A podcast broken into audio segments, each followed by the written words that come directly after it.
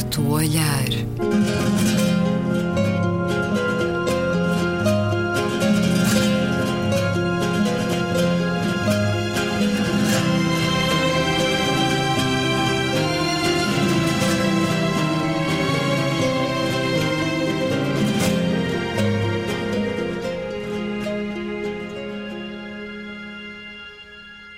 Bem-vindos a um certo olhar. É uma conversa na Antena 2 com Luísa Schmidt, Gabriela Canavilhas, António Araújo e Luís Caetano. Luísa Schmidt, hoje a partir dos estúdios do Porto, o teu olhar arregalado da semana. A criação da linha SOS Despejo contra o bullying imobiliário, que foi eh, esta semana aprovada por unanimidade na Assembleia Municipal de Lisboa uh, e que uh, é extremamente importante porque neste momento vive-se de facto de uma forma absolutamente quase desumana uh, em, certas, em certos bairros antigos de Lisboa, onde as pessoas são as pessoas no fundo as mais vulneráveis, as, as menos informadas, com menos recursos, especialmente idosos que vivem em zonas antigas da cidade de Lisboa têm sofrido um verdadeiro bullying imobiliário por parte de alguns promotores, claro que não são todos, é evidente, mas alguns promotores. E isso uh, tem, tem, isso levou a que a, autarquia, no caso, uma proposta do Bloco de Esquerda, levasse isto para levasse isto a sério e uh, foi aprovada essa tal linha SOS Despejo. Uh, depois, a outra parte que era criar, associada a essa linha, um serviço de apoio jurídico para esclarecer os direitos dos moradores um, não, não, não foi aprovado, mas enfim, essa, essa linha reencaminhará para os serviços da Câmara. Ora, só mais uma nota em relação a isto. Isto, é, isto resulta de movimentação cívica, é muito importante, e também porque, de facto, os procedimentos são absolutamente infames em termos humanos porque vão desde. Eu já, eu já tinha ouvido técnicos da Câmara a falar sobre este assunto. Uh, vão desde cortes de luz nas escadas, uh, aberturas de fendas nos telhados e até nas janelas de algumas frações para deteriorar as condições de habitabilidade das outras frações que ainda estão ocupadas. Um, enfim, coisas absolutamente inacreditáveis que uh, se, se, se, fazem e neste momento, por isso é que se pode considerar mesmo um bullying não é? às pessoas que lá estão. E, são, e estes procedimentos são contrários à racionalidade e à política de urbanismo, porque ignoram uh, olímpica e arrogantemente também a necessidade de equilibrar uh, na cidade o que são as funções residenciais e turísticas e económicas. E aqui a Câmara tem uma responsabilidade grande. Uh, evidentemente podem dizer, ah, este é o mercado, mas a Câmara Municipal de Lisboa não pode aliar-se e tem mesmo que intervir. A Câmara não pode ser a Câmara do Imobiliário de Lisboa, mas sim a dos cidadãos de Lisboa. E, portanto, isto é um primeiro passo, mas é preciso tomar muito mais em mãos aquilo que é a política um, de residência hoje na cidade de Lisboa. Sobre estas histórias em que empresas imobiliárias tentam expulsar inquilinos para valorizar, recomendo o filme Aquários, de Kleber Mendonça, com Sónia Braga, que esteve nos cinemas o ano passado. Sim. Quem não viu, é uma grande história. Uma outra nota tem a ver também com cidades, mas neste caso eh, o, Tribunal Superior Administrativo de Leipzig, portanto na Alemanha, um, considerou ser legal que uma cidade proíba a circulação de veículos especialmente poluentes, portanto a diesel, não é? Para combater a poluição atmosférica, sem ser necessária uh, a aprovação do Estado Federal ou, ou à escala nacional. E isto um, é importante, isto foi um pedido das ONGs, é? das ONGs eh, alemãs, alemãs locais.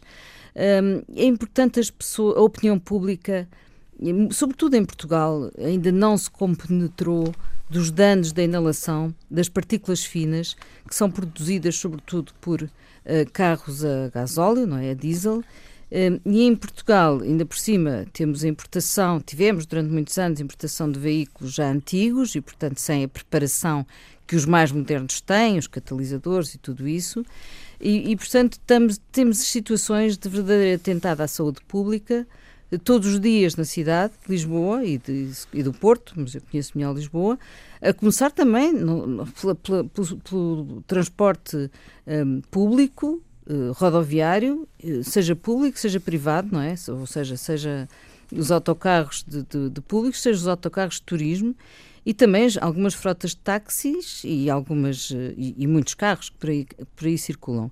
Tinha sido feita uma lei um, há uns anos, em 2011, houve uma lei na Câmara Municipal de Lisboa para diminuir as emissões poluentes. Eles proibiram, impediram uh, carros mais antigos, portanto, acima de determinada idade que se vê pela matrícula, impedidos de andar em certas zonas da cidade de Lisboa.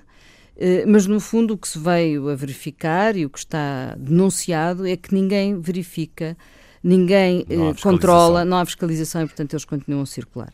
Portanto, um estudo, um estudo sobre as cidades, que analisou 23 cidades e, e, e verificou que Lisboa estava em penúltimo lugar no que diz respeito às emissões poluentes e eu acho que este é um problema que nos deve, nos deve, nos deve preocupar. Em, em, em outubro, por exemplo, os valores limite de dióxido de azoto ultrapassaram-se bastante. Os teus, são... os teus, olhares arregalados hoje estão muito estão um soturnos. Tem uma parte boa que é, este caso, a Alemanha, mas depois chega a Portugal... Bom, e pronto. Muito e, bem. O António são, quer acrescentar algo sobre isto. António.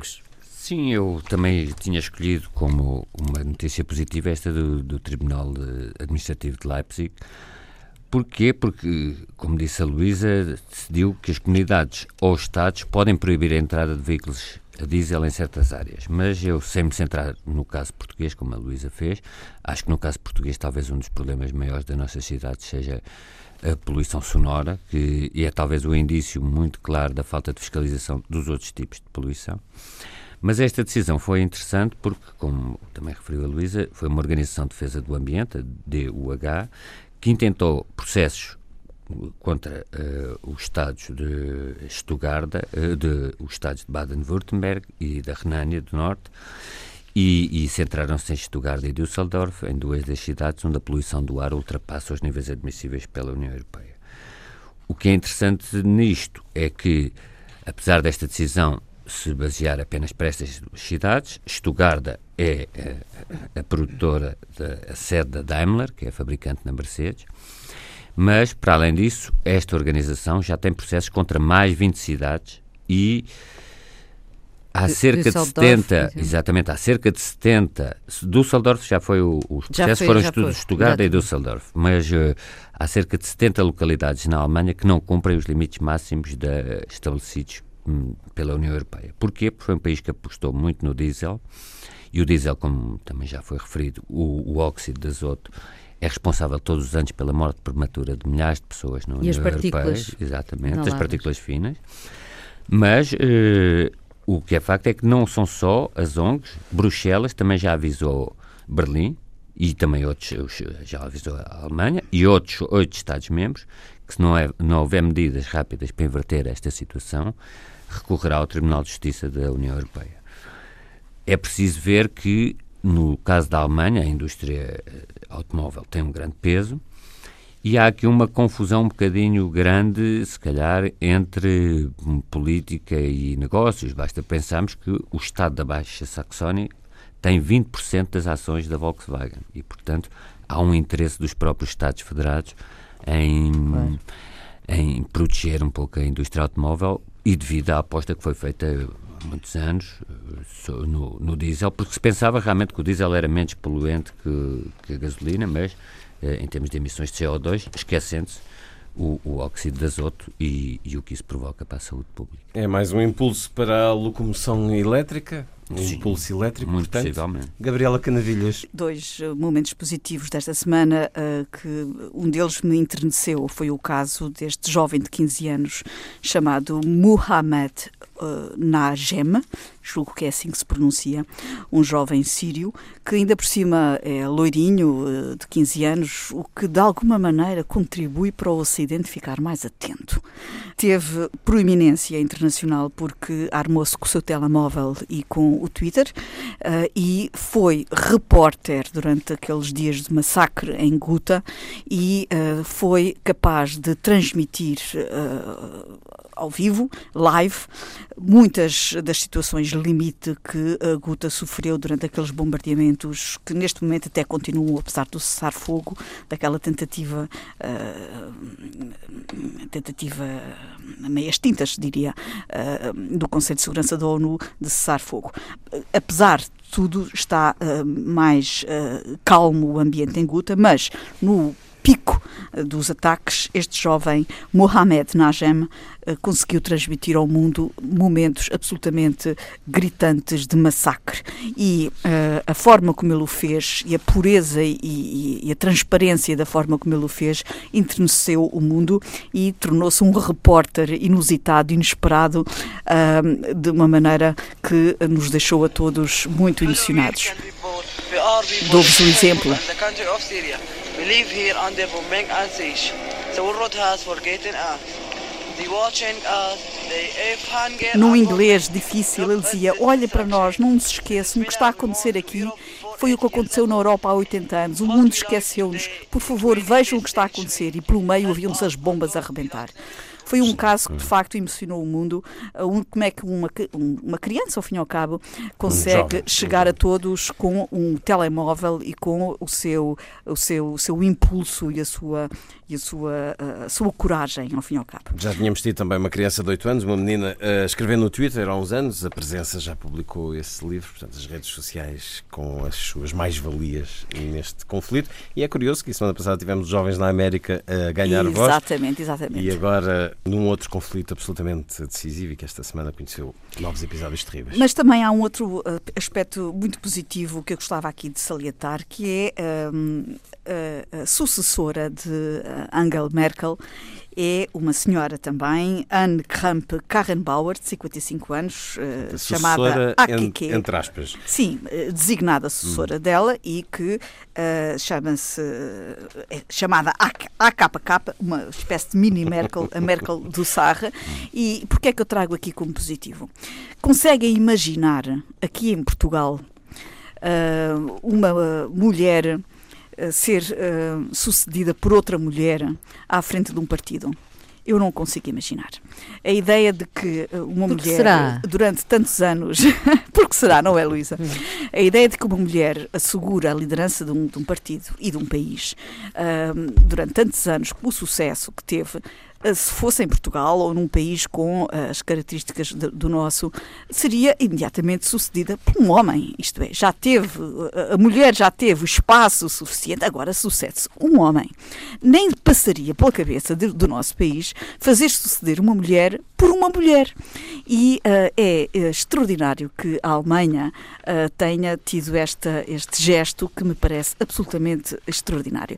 Não deve ser por acaso que uh, quer Angela Merkel, uh, quer esta senhora, tenham origem também na Alemanha de Leste e o facto da Alemanha de Leste ter passado por uh, vicissitudes uh, complicadas, toda aquela gente ter vivido problemas muito difíceis, que de resto uma série que a RTP acabou de passar esta semana, chamada Linha de Separação, demonstra muitíssimo bem, forma as pessoas de uma maneira diferente. E o que é facto é que este exemplo é um exemplo que outros países deveriam assimilar, nomeadamente países latinos e, por que não, também Portugal.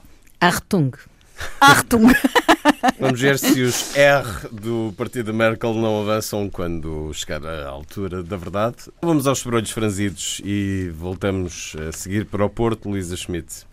O meu sobrolho franzido vai para a mina de urânio a céu aberto, em Retortilho, Espanha, da zona de Salamanca, portanto a 40 km de Portugal, e não é possível, em pleno século XXI, das globalizações e das transversalidades, eh, que possam acontecer cavalidades destas, ou seja, que se tomem iniciativas ambientalmente muito impactantes e isso ser feito sem dar cavaco à vizinhança, não é? Quando no mundo global eh, somos todos vizinhos e neste caso somos literalmente vizinhos. Portanto, surpreende-me eh, uma exploração destas, como é evidente, não se inicia de um dia para o outro e, um, surpreende com os exemplos não, que já temos? Surpreende que justamente como não, como não, como não se inicia de um dia para o outro, hum.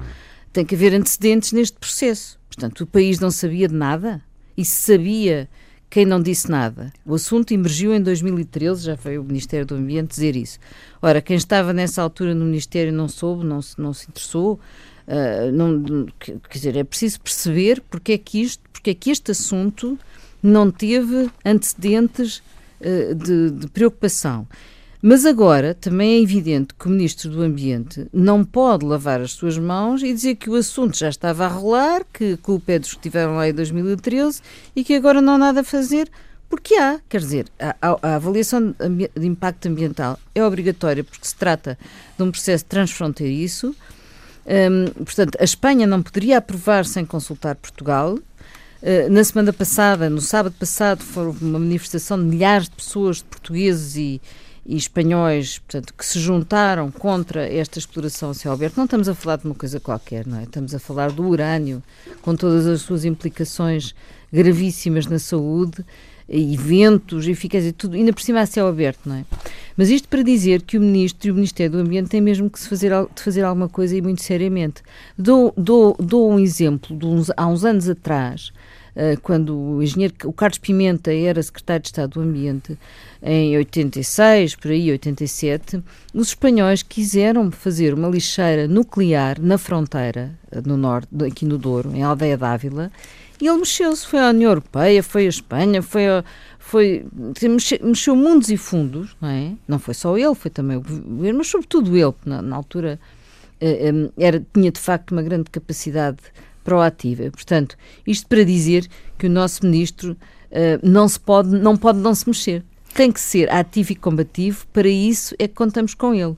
E, portanto, é evidente também, uma nota aqui, isto é uma questão que implica diplomacia, é, é transversal a muitas valências dentro do governo, implica diplomacia e, por isso, os parlamentares, a Comissão do Ambiente do Parlamento do, da Assembleia da República já pediu a intervenção do Presidente da República. Mas, portanto, é preciso muita atenção a este assunto Uh, isto não é nenhuma brincadeira e, e, não podemos deixar que este tipo de coisas sucedam. Do Porto para o Largo do Rato, em Lisboa, no sobrolho franzido António Araújo? Eu tenho o sobrolho franzido, não quero generalizar e aplicar a toda a classe, mas em relação aos arquitetos portugueses premiados, eu não quero generalizar, mas quando vejo Gosto um sempre desse início de frase. do arquiteto Souto Moura para a Praça das Flores, que é um, um horror, um aborto, cinco pisos e uma fachada em ferro, vidro e alumínio, assume, e passa as aspas, também muito típico, uma linguagem arquitetónica atual. E isto é um projeto considerado por outra arquiteta e, e professora de arquitetura, Ana Vaz Milheiro, um projeto bem desenhado, mas ela própria diz há uma quebra com o que a praça possa aparentar, mas em relação ao que lá está é um ganho. Nós olhamos para a imagem e ficamos a perceber um, que há uma quebra, o ganho é que não se percebe onde é que está, e é lamentável que um arquiteto não perceba que não está a desenhar no vazio, está a desenhar para um determinado espaço, um espaço com uma história antiga. Eh, houve organizações que tentaram impedir, eh, que se reuniram no Fórum Património 2017, tentaram impedir esta construção, mas eh, não foi possível, perderam a sua, a sua ação popular e, pelos vistos, vai avançar. Como parece que também vai avançar, aquilo que é chamado o Mundo do Rato, assinado por hum, arquitetos de renome, Federico Valsacina e Ares Mateus, Ares Mateus com, com o Prémio Pessoa, e, e o próprio Presidente da Câmara diz vai ser um elemento de descontinuidade estranha. Pois eu convido os nossos ouvintes a procurar na internet, uma vez que estamos pela rádio, não, não posso exibir uma imagem, para vermos qual é, uh, para verem qual é o, a dimensão, a volumetria, o impacto que eh, este edifício vai ter no, no Lar do Rato. Penso que os arquitetos, e não quero fazer juízo de intenções, mas os arquitetos pensam mais na volumetria e na capacidade de ter mais pisos para assim satisfazer as pretensões do, do promotor imobiliário do que propriamente na envolvente eh, do Lar do Rato. Isto é grave porque ainda há pouco tempo um, um município, Pedro Cassiano Neves, numa reunião pública de Câmara, uh, referiu exemplos de descaracterizações arquitetónicas um pouco por toda a parte. Uma casa do século XVIII na Rua da Lapa, para dar lugar a um, um edifício de quem? Manuel Aires Mateus, um hotel no Palácio da Anunciada, este projeto de Souto Moura para a Praça das Flores. Portanto, eu acho que é, que é, é interessante, como o, o, o, Jornal Público dizia, Fernando Medina torce o nariz ao mundo do rato. Eu percebo que, que o Presidente ao fim de 13 anos, esteja um pouco maniatado por, por esta, pelo direito reconhecido dos promotores a, a construir ali, mas uh, este edifício é inadmissível e uh, se há alguém que tem culpa é quem o assina. Sim, é quem o assina, isso eu acho que nós, eu tenho exatamente o mesmo sentimento que o António, e há aqui uma coisa que é a responsabilidade social dos arquitetos. Isto não é, isto é algo que tem que ser cada vez mais pensado, não só do ponto de vista do impacto que isso tem para as pessoas. Estão, eles não estão a fazer uma obra de arte que esteja fique fechada dentro de casa, mas estão a intervir no espaço público que é de nós todos, por um lado, e por outro lado, essa ligação que no fundo acaba por haver sempre.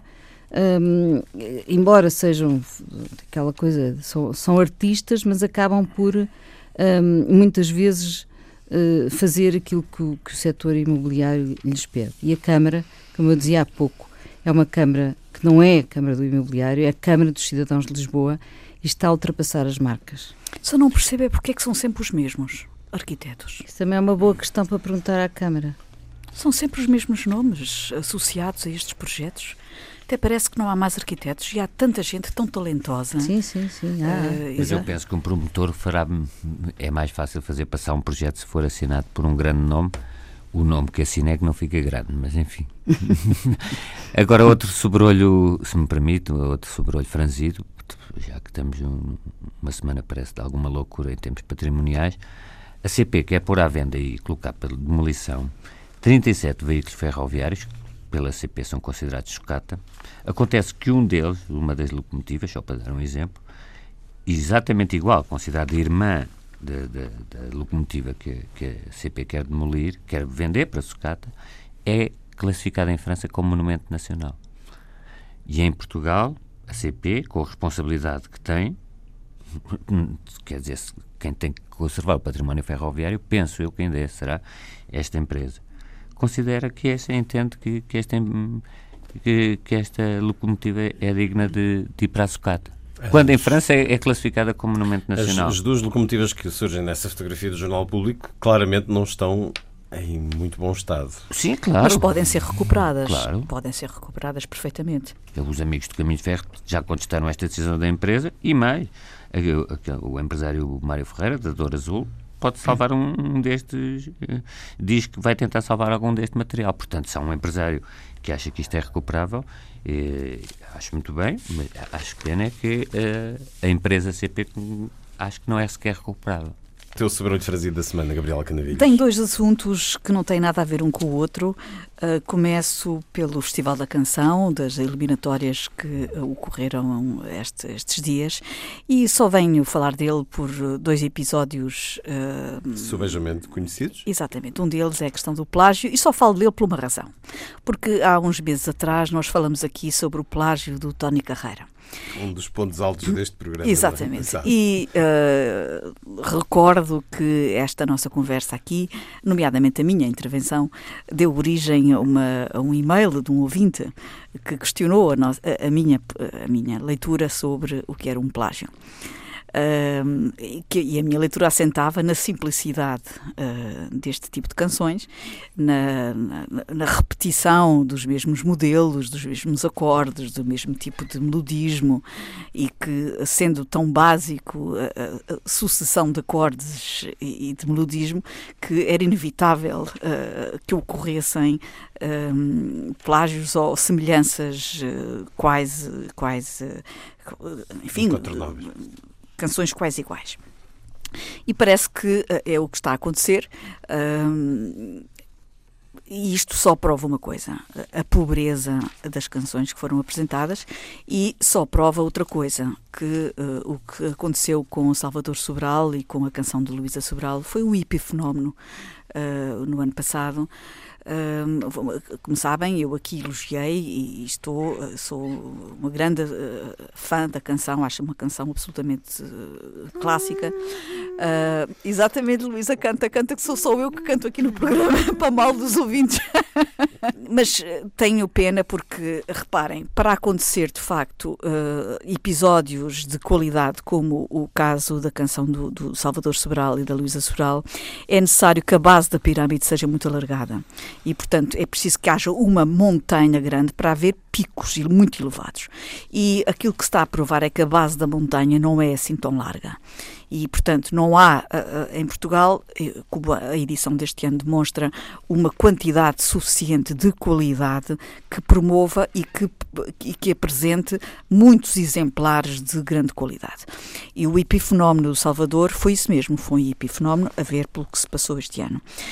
Os olhos do mundo desta área estão em Portugal, para, porque Portugal organiza o certame este ano, e, e tenho pena, tenho pena que, enfim, que aquilo que nós possamos oferecer ao mundo como resposta ao grande sucesso do ano passado seja uma das canções que ficaram selecionadas. Tenho, tenho pena, de facto. o outro lado negativo que queria aqui trazer é a continuação da novela dos problemas que se arrastam relativamente uh, ao setor do, uh, do, cinema e dos apoios ao cinema, com uh, a eterna luta entre os vários subsetores dentro do setor cinematográfico relativamente aos apoios do ICA.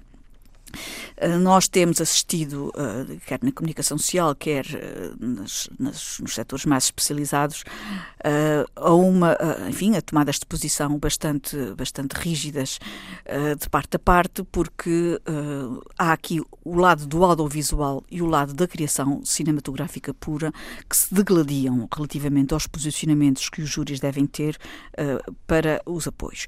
E eu gostava que houvesse, de facto, um diálogo maior, sobretudo sobre, sobre esta questão que me parece fundamental as linguagens, quer do cinema, quer do audiovisual, são, estão continuamente em contaminação.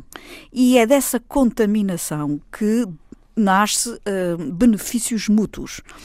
E a prova disso é uh, a enorme qualidade que os projetos audiovisuais, e não estou a falar em Portugal, mas estou a falar, e também um pouco em Portugal, mas sobretudo em termos internacionais, hoje em dia os produtos audiovisuais, as séries, uh, ganham uma, têm hoje uma qualidade muitas vezes superior às, aos produtos cinematográficos. Isto decorre, evidentemente, dos benefícios das linguagens cinematográficas que foram, que foram assimiladas pelas linguagens do audiovisual. Portanto, não são departamentos estanques, são departamentos que se alimentam um ao outro e, uh, esta, e assistimos em Portugal a um embate Uh, constante entre os dois setores e esse embate está muito visível uh, no plano, neste momento, uh, no plano, no patamar dos apoios públicos a essa área.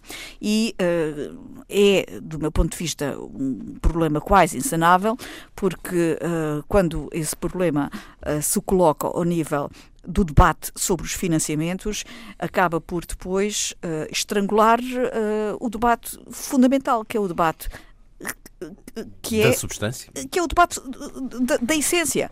Ambas as linguagens são importantes e ambas se alimentam mutuamente. E, portanto, eu gostava que o debate se colocasse a esse nível. E, infelizmente, ficamos sempre pela base, e, pela base mais, mais, mais pequenina, que é quem recebe quem e como é que se decide uh, para onde vão os, os, dinheiros públicos. Vamos conversar sobre um tema que ficou do programa da última semana, a lei que permite a entrada de animais de companhia nos restaurantes, os proprietários autorizarem ou não.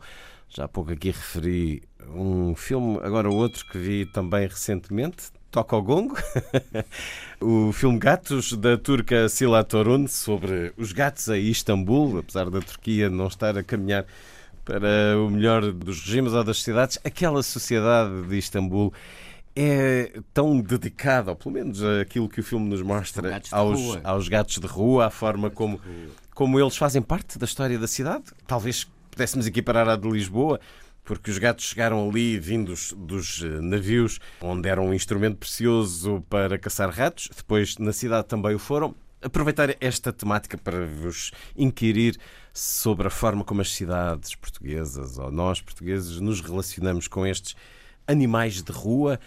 Será que há assim tantos que possamos falar numa questão relevante, nomeadamente em Lisboa e Porto? Até porque foi também aprovada esta semana na Assembleia Municipal de Lisboa um hospital veterinário para donos com baixo rendimento e para animais abandonados. Qual a sua opinião, António Araújo, sobre esta importância de podermos levar cães ou gatos ou outro animal qualquer para um restaurante e o seu olhar sobre a forma como as cidades no nosso país se relacionam com os animais de rua? Relativamente à aprovação de, desse hospital veterinário, eu não estou a fazer considerações da, da orçamental e a ver as prioridades, mas admitindo que a Câmara está hum, bem financeiramente, não sei se está, mas penso, penso que sim. Agora talvez a ter que devolver a taxa de proteção civil, talvez menos, mas. Mas tem com, a taxa turística. Com as taxas turísticas, enquanto tantos turistas em Portugal, penso que sim. E portanto acho que acho que é muito positivo. Nós vemos como é que estão as instalações em Sete Rios de uh, animais da, da União Zoófila e vemos que é necessário fazer qualquer coisa uh, para travar algo que é um bocadinho um flagelo, não é? Eh, a começar eh, um flagelo para a saúde pública, mas sobretudo para os animais que assim são, estão sujeitos. Quanto à permissão de o, os animais entrarem nos restaurantes, eu confesso que tenho algumas dúvidas pelo seguinte. A Arespa, a Associação de Restauração, já disse que ela é muito pouco clara e está a aconselhar os seus estabelecimentos afiliados a não aderirem a este tipo de iniciativa, até que esteja tudo clarificado. Porque eu acho que, com o devido respeito, os deputados transferiram tudo para a decisão dos, dos proprietários do, do, dos restaurantes. O que, eu, o que eu compreendo, porque isso se calhar deve nada como, ou ninguém como os proprietários é que devem decidir, mas há aqui um problema que os restaurantes têm algum receio, é a ASAI vai considerar isto normal. É porque Lembro-me que houve inspeções da ASAI até a mosteiros e conventos a proibir que as freiras fizessem os seus doces de ovos centenários ou com colheres de pau. E, portanto, agora, com animais de companhia nos próprios restaurantes, como é que vai reagir a ASAI? Vai diminuir o seu rigorismo anterior? Mais do que isso, agora não está, e, e houve, aliás, uma um extensa reportagem no público que tinha um título E se a iguana também vier ao restaurante? Porque nós estamos a pensar em animais de companhia, mas a definição que é dada pela procuradora, uma procuradora do Ministério Público, especialista nestas questões, diz por exclusão, os animais de companhia são todos aqueles que não estão destinados a outros fins. Portanto, tudo pode ser considerado animal de companhia. E caberá aos proprietários do restaurante decidir se podem ou não entrar mas têm que o fazer de um modo genérico. Não podem dizer aqui entram gatos, mas não entram iguanas, aqui não entram. Reservado o direito aqui, de admissão. Aqui, Ora bem. Aqui entram cães, mas não entram eh, Cobras. pessoas que tenham baratas eh, de estimação. Vamos lá. Mas tudo isso. Um limite no... Não, não, mas tudo isso é possível. O que eu estou a dizer é, é pelo menos uma, uma autorização, ou podia-se dia ter delegado nos, nos, nos no, nos proprietários dos restaurantes. Mas a ver, eu acho que isso pode estar implícito, mas penso que se calhar os deputados não quiseram ter o, o odio, uh, não sofrer as críticas das associações de, dos, dos, animais e dos proprietários de animais, mas pelo menos a salvaguarda da saúde pública, penso eu que tem que estar uh, garantida. É contra? Portanto... Não, eu não sou contra. Eu, sou, eu acho que não, não está mal que os proprietários esteja, eh, permitam, eh, tenham eh, a autorização, que seja aos proprietários que compete dar a autorização. Mas há aqui, agora, vejo também no jornal que os proprietários podem recusar animais sujos ou doentes. Em que termos é que tudo isto se vai articular? É que eu tenho alguma. Acho que também não, não, não vai ser um, uma questão apocalíptica. Acho que, se calhar, sincero, nesta onda mais animalista que agora, que a presença do PAN e não só acabou por trazer para a nossa vida política, talvez não seja uma questão muito relevante, mas, mas é um problema. É um problema. Onda animalística? Não, não, é porque eu por acaso nesses dias. Não, eu por acaso nesses dias, e, e, acho que sou uma pessoa amiga dos animais, isso acho que não, não tem causa, mas tinha visto uma. Quando surgiu, precisamente quando surgiu esta, as notícias sobre esta, esta medida, esta lei, tinha lido uma entrevista muito interessante de, de uma grande defensora dos animais que diz que o excesso de animalismo, portanto a filosofia, que, e muito bem feito, que podia estar, surgiu no, no Le Monde, eh, esse excesso de animalismo podem ter efeitos eh, perversos. No... Achas que há um excesso de animalismo, Gabriela Canavilhas, em tudo isto? Não, não acho. Eu acho que está neste momento em Portugal, finalmente, olhar-se para os animais de uma maneira mais civilizada animais, seres com sentimentos, com, com sensibilidade, reconhecer-se como seres que partilham o espaço, a terra, a sociedade conosco e isto também nos, nos humaniza. E é importante que esta consciência faça o seu caminho. Quanto a esta lei, pois eu acho que muitas vezes nós uh, acusamos, e bem, a, a, legislação de ser demasiado intrusiva. Ora, eu acho que a legislação não deve ser demasiado intrusiva, deve uh, apontar caminhos e deve deixar espaço à sociedade civil também de, de, colocar os seus limites em situações em que possa e deva colocar os seus limites. Esta é uma delas.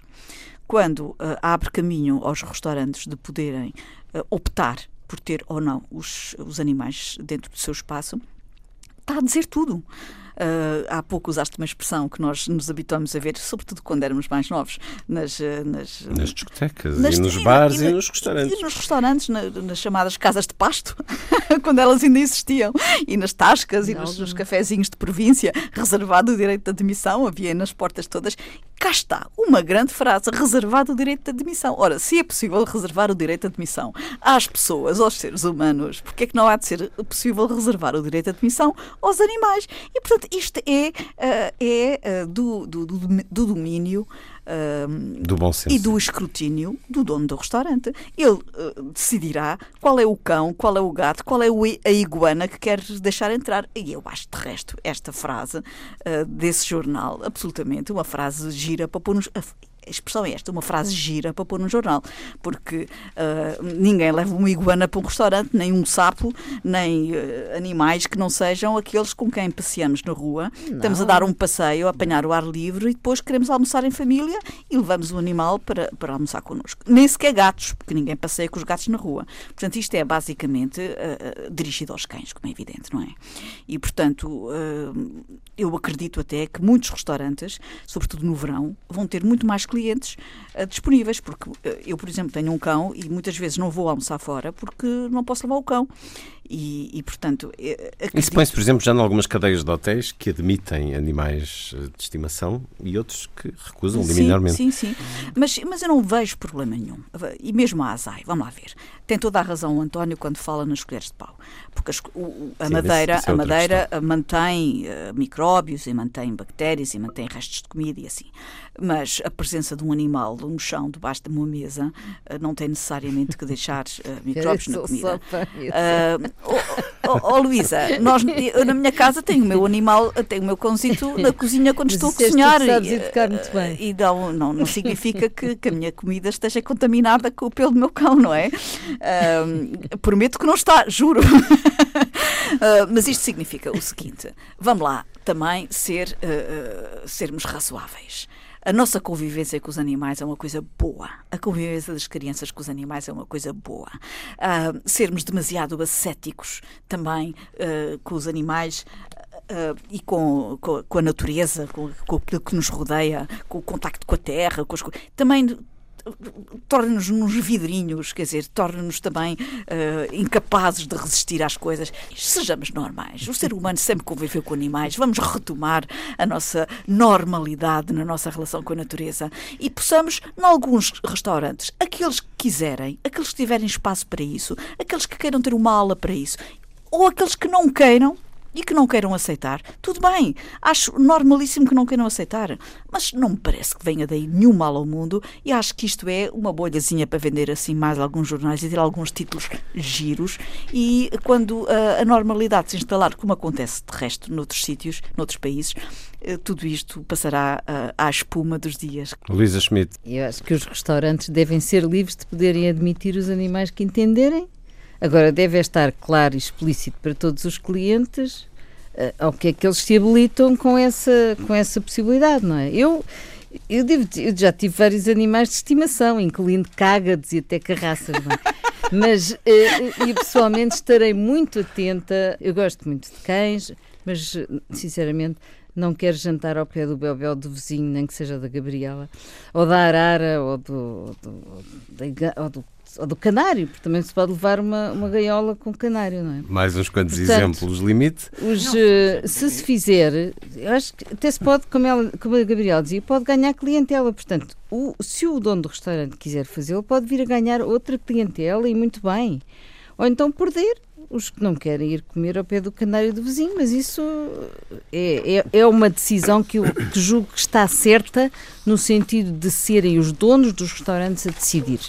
Muito provavelmente, como disse a Gabriela, isto vai, vai passar e é uma questão de fé de ver. Mas, em todo caso, talvez não seja um exemplo um bocadinho eloquente, com todo o respeito para os deputados, e particular para, para a Gabriela, que tenho respeito, é que esta lei foi, uh, primeiro, esta lei foi aprovada por unanimidade no Parlamento. Mas depois, deputados, quer do PS, quer do PSD, dizem assim: há sítios próprios para os animais, não acha adequado. Isto disse o deputado socialista Fernando Jesus. Ele acrescentou: a minha esperança é que haja poucos restaurantes a aderir. Ele disse: não acha adequado. E disse: há sítios próprios para os animais, portanto, que não os restaurantes. O deputado do PSD não de Serra. Não faz sentido. Penso desde o início que não faz sentido nenhum estarem animais no espaço público e fechado onde as pessoas se alimentam. É preciso preservar as condições de higiene, diz o, o, o deputado Nuno Serra. Então, eu fico assim um bocadinho. Penso que neste não será um caso de disciplina partidária, se é um, se é um fé de ver. Os deputados votam uma coisa e, por unanimidade, eu penso que ninguém quer ficar com o odioso de aparecer Tem contra toda a razão, António. Toda a razão. Eles deviam estar distraídos no dia em que essa coisa foi votação. Ou quando votaram ou quando fizeram estas declarações. Ele diz, não acha adequado, a minha esperança é que haja poucos restaurantes a aderir. Então, mas votou. Quanto à questão dos cães, houve pessoas, quer o bastonário da Ordem dos Veterinários, quer a Presidente da Liga Portuguesa dos Direitos do Animal, disseram que este diploma foi feito a pensar em cães, já que este geralmente é o animal que acompanha as pessoas. E Diz, aliás, Maria do Céu Sampaio, presidente da Liga Portuguesa dos Direitos do Animal, que esta lei devia ter se estabelecido que se dirigia a animais de companhia canídeos. Aliás, os invisuais já os podem levar claro. para o restaurante. Mas a verdade é que Cristina Rodrigues, dirigente do PAN, diz, nega que não foi a intenção subjacente a esta lei só ser aplicada a cães. E diz, e cito, quando se fala de animais de companhia, pensa-se instintivamente em cães e gatos, mas a opção foi dar liberdade de opção isto é o português de, de dirigente do PAN, tanto aos proprietários como aos clientes e não de restringir. Simplesmente, agora dando voz ao bastonário de ordens uh, dos veterinários, diz que se vai tentar seguir o exemplo de outros países. Mas diz ele, só que nesses países a canicultura está muito mais evoluída do que cá. Os cães são muitas vezes escolhidos não em função do seu aspecto, mas sim pelas suas características comportamentais. E os seus donos treinam-nos desde muito cedo, o que faz com que estes sejam muito mais bem comportados do que em Portugal.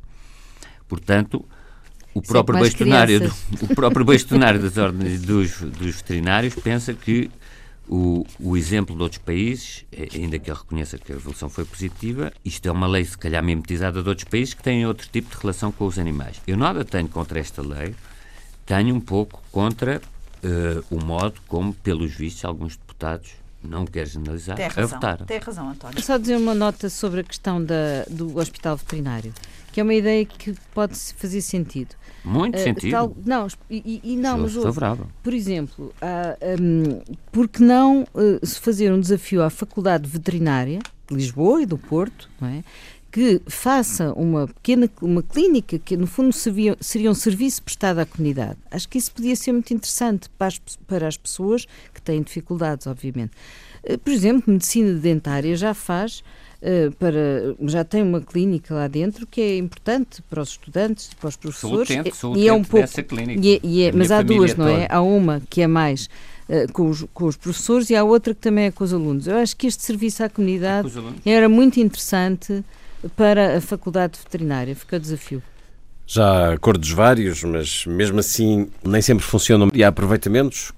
Deixo aqui minha homenagem ao Sr. Simões, alguém que entra a Avenida de Roma e o Arieiro todas as noites, faça sol ou faça chuva, vai com os seus baldes alimentar duas ou três zonas onde há vários gatos e conta-me quão cruéis podem ser as pessoas porque alguns desses gatos ou deixam veneno ou destroem os abrigos que têm Senhor Simões é um exemplo. Gabriel. E já agora, só para rematar este assunto, queria lembrar aqui que a semana passada morreu Capitana, que é um cão uh, da província de Córdoba, na Argentina. Imagine-se, o animal morreu no mesmo cemitério onde o dono estava sepultado e onde, durante 10 anos, o cão guardou o túmulo todos os dias, deitava-se em cima do, do, túmulo do dono, a guardar o, o, o, enfim, o corpo, apesar de não ter sabido sequer onde é que o dono tinha sido enterrado, mas manteve-se ali fielmente durante 10 anos.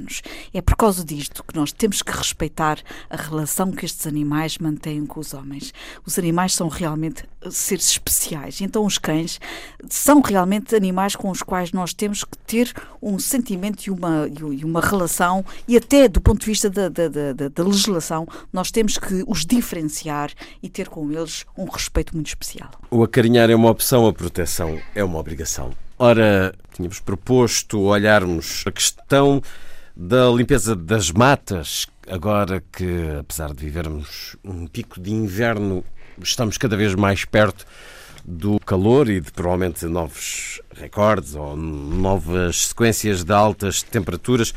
Sobre isto, algumas notícias nos últimos dias.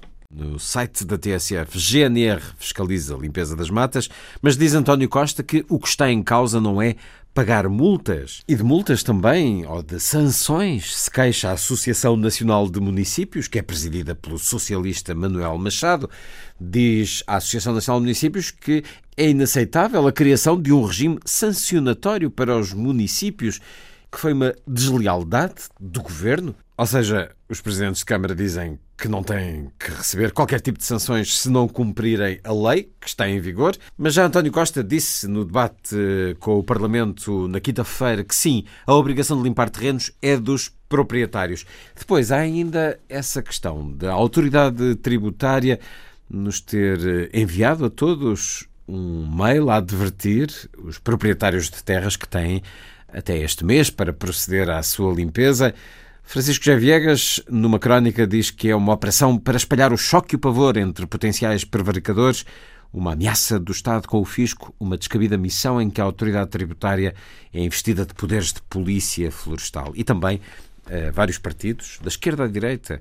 Na quinta-feira, no debate com o Parlamento, o Primeiro-Ministro foi confrontado com estas mensagens de correio eletrónico enviadas pela autoridade tributária aos contribuintes para limparem o material combustível nos espaços em redor das casas e localidades sob pena de coimas. Como é que olha para tudo isto, António Araújo? Eu confesso que não estudei este assunto, não gosto de opinar sobre coisas que não, não estudei. Recebeu este e-mail não, da não Autoridade recebi. Tributária? Uh, não, não recebi, mas acho mal que, que a Autoridade Tributária, eh, isto é, uh, ameaçar, não, esclarecer. Não é ameaçar, é chamar a atenção para a necessidade. É uma informação, isso talvez esteja a exorbitar os seus poderes. O que eu me parece, a pergunta que nos dirigiu é se deve existir multas pesadas para os proprietários. Aqui deve uh, sempre prevalecer um princípio de bom senso, porque um regime sancionatório muito severo pode agravar o, aquilo que se quer combater, que é a desertificação do interior, etc. Isto é, perante sanções muito grandes, as pessoas aí tentam despachar os seus. Uh, uh, pessoas que não tenham uma ligação que não cultivem a terra, que tenham por herança. Eu acho que, enquanto não houver um cadastro, eu não é adiar as decisões do combate aos incêndios, mas... Mas se não cultivam a terra, também não precisam de ter as árvores perto de casa, não é? Claro, mas eu, eh, temos é que distinguir situações muito diferenciadas, não é? E eu tenho receio, me disse multas pesadas, que aplicando multas pesadas, o desincentivo uh, ou o incentivo a abandonar as terras seja, seja maior, não é? O atributo foi meu no sentido que o que aconteceu do ano passado, se se voltar a repetir, será uma questão até política, porque é provável não, que o governo caia, muitos já o disseram. Se voltar a é acontecer é um incêndio nem, nem, nem com os contornos dos dois maiores que aconteceram em 2017 e parece haver uma certa brandura neste momento, como aliás é típico e tradicional. Eu não sei se a brandura multas, ou não, não brandura se as multas são pesadas, mas não acha que deviam ser multas pesadas para quem não cuidar disto? Não. Eu acho é que é preciso vermos o seguinte: mais do que a brandura ou não a brandura, é pena que uma questão destas tenha provocado, pelos vistos, uma, um conflito com a Associação Nacional de Municípios. É imprescindível envolver os municípios nisto. E, por outro lado, também sem desresponsabilizar os proprietários, é preciso ver o que é que é ser proprietário de terrenos rurais em Portugal e, portanto, não transferir esta questão toda para uh, os proprietários e, e, até, em caso de ocorrer incêndios, não haver uma responsabilização de, das entidades públicas, seja a nível governamental ou autárquico, dizendo os proprietários é que não limparam os terrenos. Como se, de um momento para o outro, todas as questões, o fulcro do combate aos incêndios ou da, da prevenção eh, florestal, possa recair inteiramente sobre os milhares de proprietários que têm milhares de pequenos Mas isso, terrenos. Isso nunca acontecerá. O governo é sempre responsabilizado e terá que assumir sempre a responsabilidade. Lá está, porque não fez com que os proprietários cumprissem a lei ou que os municípios cumprissem a lei. Com este aviso da autoridade tributária, que foi um aviso claramente mal feito de vários pontos de vista, por um lado, conseguiu-se chegar a uma situação em que dá a impressão que a melhor solução para o país não ter fogos é também não ter árvores. Isto é, a, a mensagem está muito mal dada. Isto é ridículo e cria um ânimo que contraria a cooperação racional da complexidade deste problema e, e contraria até a construção de um plano inteligente, normal, de bom senso. Além do mais, já pôs de novo a, a boiar à superfície algumas coisas, as coisas piores do país, que é os aproveitadores. Já apareceram aproveitadores por todo lado que andam a comprar madeiras valiosas. Eh, eh, pessoas não, é, não e a, dizerem aos velhotes, olha, levo isto, você só paga metade da, da, de reforma, quer dizer, isto é inaceitável. Portanto, as empresas que cortam matos já levam a duplicar, portanto, aumentaram os preços. Portanto, o pior que o país tem já emergiu à volta de um problema gravíssimo, que é o ordenamento das matas e, e, e no fundo, o que está a vir ao de cima é, é o lixo humano, entre aspas. O segundo aspecto é que, efetivamente, não se podia pôr nunca um processo destes, uh, de tal complexidade e profundidade, nas mãos de decisões ridículas como estas. Portanto, estou agora, de repente eh, não há, foi uma péssima comunicação, uma péssima articulação entre medidas, prazos e recursos. Mas não é uma forma de já, fazer não, chegar a mensagem não, espera, a todas dizer, as pessoas? Espera, não se pode fazer desta maneira, eh, eh, mas já, mas já lá vou. A comunicação foi péssima, o, o, portanto, como eu digo, uma péssima articulação entre medidas prazo e os recursos e que tornou já, já este caso um estendal de má governação. Isso aí já não se livram. E depois, ainda por cima, uma confusão inaceitável relativamente àquilo que se pode cortar ou não, porque não dizia lá no, no, nesse folheto da, da, da, da autoridade tributária, não dizia lá que eh, esta lei não se aplicava às leis de proteção, por exemplo, do, do sobreiro, não se aplicava a jardins, a árvores de fruto, a castanheiros, etc. Portanto, a, a árvores protegidas, não é? a, a árvores monumentais, isto é, isto é inaceitável. Agora, a terceira, a última coisa que tem a ver com o que o Luís está a dizer é que ninguém tenha, tenha ilusões, tem mesmo que ser levado a cabo um conjunto articulado de medidas bem programadas e bem comunicadas, se queremos de, de limpeza das, das, florestas e das matas, eh, o único efeito eh, positivo que este, que este assunto teve foi podermos discutir em pleno inverno aquilo que nunca se faz, que é Uh, uh, de falar em, no inverno do, do, da questão dos incêndios. Portanto, já conseguiu criar, criou-se muita ruído e muita muito mais confusão do que eficácia. Mas, e, portanto, isto não são maneiras de tratar os cidadãos, portanto, e até uma certa forma intimidatória, porque uma pessoa recebe uma coisa das finanças e fica logo intimidada, não é? Agora, é, é importante no inverno estar a falar, estar-se a falar sobre este assunto, aproveite-se esta vantagem para emendar o mau soneto que foi este aviso da autoridade tributária. Gabriela, António Costa diz que há 12 anos que a lei está por cumprir, a lei de limpeza dos terrenos. Foi excessiva a forma como se chamou a atenção da população para isto? Se foi excessiva, demonstra que há uma vontade, eh, uma vontade forte de travar esta, esta, esta situação. Mas foi azelha. Eventualmente, eh, havendo erros na forma como ela foi feita, eh, demonstra que há uma vontade férrea de que o que aconteceu ano passado não volta a acontecer. Eu não diria a expressão de estendal de má governação é um bocadinho excessiva, Luísa. Porque é a vontade, a vontade de usar todos os meios possíveis para que não volte a acontecer a, a, a tragédia monumental do ano passado. Mas, como sabes, eu é, sou uma grande apologista disso. Com certeza. Isso tem que se fazer de, de uma maneira certeza, mais mas, racional mas e lógica. está identificado um problema o problema de as matas continuam uh, sem serem limpas, muitas autarquias não, não, não respondem uh, a essa sua obrigação, muitos e muitos proprietários também não, e há que fazer alguma coisa relativamente a isto. E as coisas Agora, geralmente só se fazem com a intimidação de uma pena. Mesmo que esta intimidação tenha uh, sido extrapolado certos limites, a questão de que é preciso preservar certas espécies, é preciso ter em conta ter em conta que uh, a desflorestação uh, sistemática só vai trazer mais problema à desertificação do país. E, portanto, há aqui, de facto, não se pode uh, pôr a água fora e levar o bebê junto, não é? Quer dizer, há aqui, de facto, muitas questões que têm que ser postas em cima da mesa. Há uma coisa muito importante, que eu, com a qual eu concordo inteiramente, a questão do perímetro de defesa em volta das aldeias e das vilas. Eu gostava de perguntar o seguinte mesmo com as matas limpas, ou, enfim, limpas dentro do, do possível, um episódio absolutamente no limite do ponto de vista da, da, da umidade uh, zero e do calor máximo e do incendiário e dos ventos com uh, resultantes daquele, daquele furacão Irma e de, as condições climatéricas que nós tivemos, mesmo assim, será possível travar os incêndios terríveis que nós tivemos no verão? Há quem diga que não. Uh, talvez não dizer, com o efeito de Vamos lá ver. devastação que tivemos, mas há quem diga que isso não é o suficiente, tendo em conta a linha de costa que temos, com uh, o efeito de vento uh, extraordinário que, que acarreta, mas, mas não sei se não, isto tem é que, suficiente. Tem que se é? fazer. O que, tem claro, que, o que se puder não. fazer, tem que se fazer. Não, é porque há aí duas coisas. Uma é os fenómenos climáticos tendem a agravar-se. E aqui entra também a redução da precipitação, portanto, o aumento da seca e o aumento do calor. Portanto, isto cria condições de facto extremas para que os incêndios possam deflagrar muito mais frequentemente e com muito maior intensidade. Isso é uma coisa a, a que não, a, de que não nos vamos ver livres.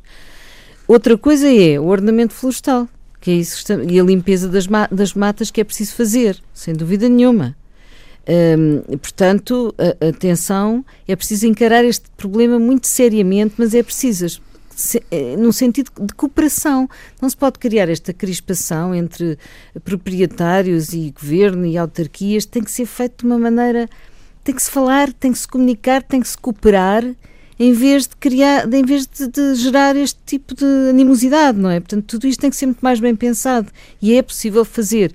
Como dizíamos aqui há tempos, o país não é grande temos as CIMs, temos as comunidades intermunicipais, o país está organizado desse ponto de vista. Podem chamar-se as juntas de freguesia, a, CEPNA, que é o serviço da GNR para o ambiente e para, e para a natureza. Pode-se criar aqui, uh, os militares, o exército, porque não? Quer dizer, tem que se criar aqui uma série de mecanismos que ajudem e que apoiem este, uma vez que não temos cadastro ainda por cima. Certeza, mas não Portanto, não se sabe quem é o proprietário do lado muitas vezes. Autarcas. Os não, claro que não.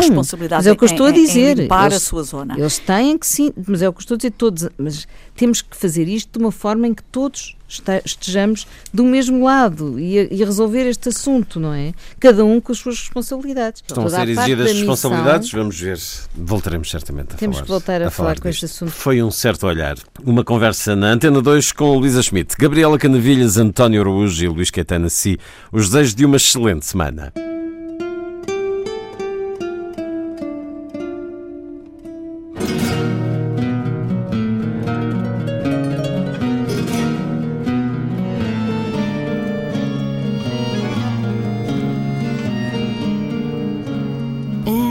Certo olhar.